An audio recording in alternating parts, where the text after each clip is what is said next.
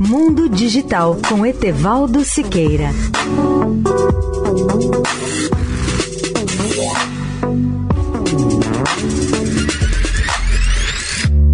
Olá, amigos da Eldorado.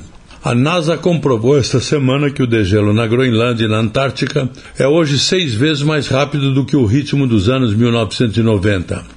As duas regiões perderam 6,4 trilhões de toneladas de gelo nas últimas três décadas. A continuação dessa taxa de liquefação das duas áreas poderá causar inundações que afetarão centenas de milhões de pessoas até o ano 2100.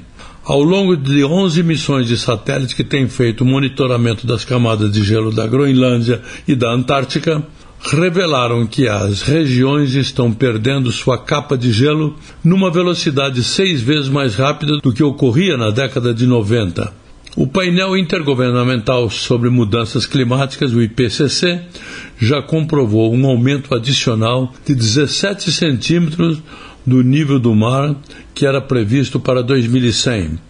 Essas informações foram publicadas na versão online da revista Nature de 12 de março por uma equipe internacional de 89 cientistas especializados nas regiões polares que pertence a 50 organizações. A equipe de exercícios de comparação e avaliação das camadas de gelo que combinou 26 pesquisas para calcular as mudanças na massa de gelo da Groenlândia e da Antártida entre 1992 e 2018.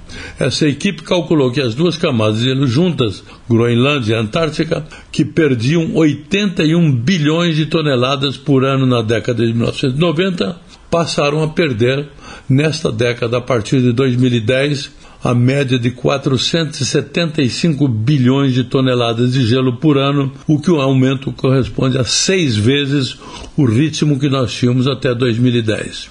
Etevaldo Siqueira, especial para a Rádio Eldorado. Mundo Digital com Etevaldo Siqueira.